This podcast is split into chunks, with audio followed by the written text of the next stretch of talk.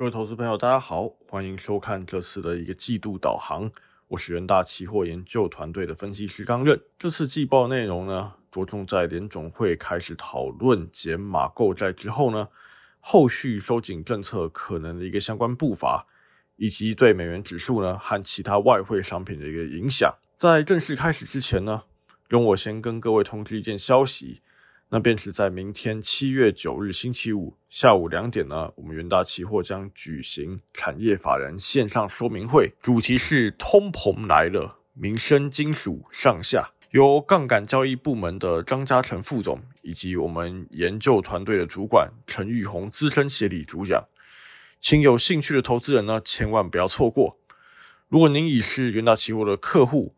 请洽询您所处的一个业务人员，或是波林小姐一个电话，欢迎各位踊跃的一个参加。好，现在让我们回到季度导航的一个环节。首先可以看到封面的一个部分，这边标题呢其实已经带到此次季度导航一个重点：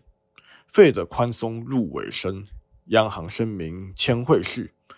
未来联总会相关的一个声明呢，将有大概率会牵动美元。进而影响其他非美货币的一个表现。第三页这边呢，可以看到各外汇期货在二零二一年的累计升贬值，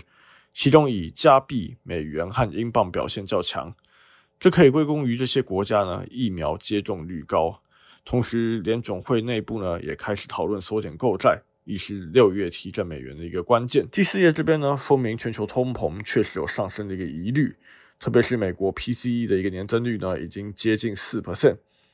是否会导致联总会快速的戳银根，加快撤离宽松政策的一个进程？我想呢，这是近期市场相当关注一个焦点。为了更好了解联总会在收紧政策方面的一个路径，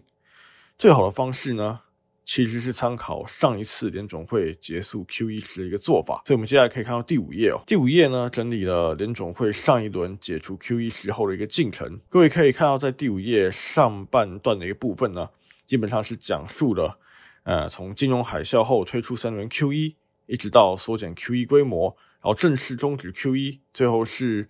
呃，调高一个基准利率，而且最后在升级的同时呢，还是有持续缩减的资产负债表。此为联总会呢上一轮的一个政策的一个路径。接着呢，我们将若将了联总会呢上收紧政策一个路径呢，和美元指数的走势做一个重合，并会看到像是第六页的一个这张图。第六页我们可以看到，美元指数呢，在二零一三年到二零二零一六年之间呢，经历缩减 QE、结束 QE，到最后的一个第一次和第二次升息的一个走势。整体来看呢，美元确实在这次收紧 QE 的进程中呢，呈现一个上涨的一个趋势，但过程呢是偏向渐进而且缓慢的一个做法。由于到上一次呢，联总会从讨论缩减购债呢。然后到正式最后执行启动一个呃解码购债之间呢，期间其实长达大概七个多月，之间美元呢也只是偏向一个震荡一个幅度，所以我们研究团队是认为呢，正式减码宽松的一个时间点呢，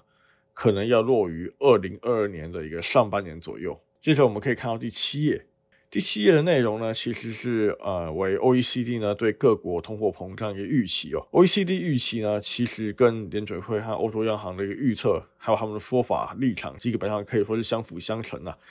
只能说呢，是通膨过高的一个现象呢。仅为短期的一个说法，所以我们可以看上图上一个一个说明哦，大约是在七八月的时候呢，供应吃紧的一个状况呢就会有所缓和，通货膨胀呢变得稳定下来，在通膨压力的缓解之下呢，预计当时联总会在收紧一个宽松政策的一个步调上呢，可以更加具备弹性。不过我们可又可以看到另外一点呢，就是说美国的通膨预期呢，还是比欧洲以及日本都还要来的高很多。所以基本上呢，联总会呢还是有望呢领先其他国家去退出一个量化宽松的一个政策。接着我们可以看到第八页，第八页呢同样是 OECD 针对各国失业率的一个预期哦。虽然在后疫情时代呢，各国就业呢是持续的一个回升哦，但是回复的速度还是偏为缓慢。呃，预计美国的话是要等到二零二二年的第一季，失业率才会接近疫情前的一个水准。所以我们预期呢。届时也是启动缩减 QE 的一个较佳时机，就可以留意在明年的一个年初第一季的一个状况。第九页的话，我们现在来以美欧的一个景气强弱来判断美元的一个走势。短期内可以发现，欧洲的复苏一个动能呢，其实已经在暂时是在美国之上了。原因是美国先前呢，已经其实已经经历了一轮强劲的一个复苏哦，后续经济上涨的动能呢，将渐趋一个温和。而欧洲呢，它的部分是比较特别，就是说它其实这一阵子的一个疫苗接种率呢，才刚刚赶上美国，所以后续渴望有一波强劲的一个成长，这点呢，可能会限缩美元的一个升值空间哦。不过，我们从第十页可以改用另一个角度来看，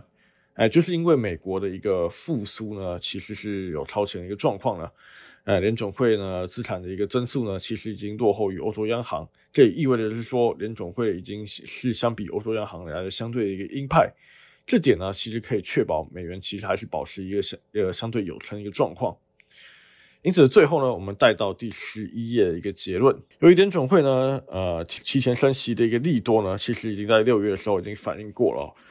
后续美元的走势呢，其实还是取决于美欧经济的一个动能一个差距，以及联总会和欧洲央行政策立场一个差异。也就是我们刚才在第九页和第十页提到的一部分，在两者呈现一多一空的一个状况之下呢。哎，美元和欧元呢？第三季我们暂时以震荡的角度来看待。我们研究团队呢会在第三季呢相对看好商品货币，也就是澳币、加币和纽币一个走势。然后同时，因为英国呢有开始解除一个防疫封锁，所以英镑的一个后市也值得期待。相对看看坏呢，则是避险货币，就是日元和瑞郎。一来是说他们的一个通货膨胀呢，还是相对比较偏弱的状况；那另外一方面也是因为全球景气的一个复苏，对于这种，诶以避险需求为主的货币呢，就相对比较不利。好，又到节目的一个尾声哦，这边再推广一下我们的研究最前线频道，那内含许多免费的一个内容呢，和丰富影音，啊，可加值您的一个市场情商。欢迎各位投资人按赞、订阅及分享。以上是本次的外汇记录导航内容，谢谢各位收听，我们下次见。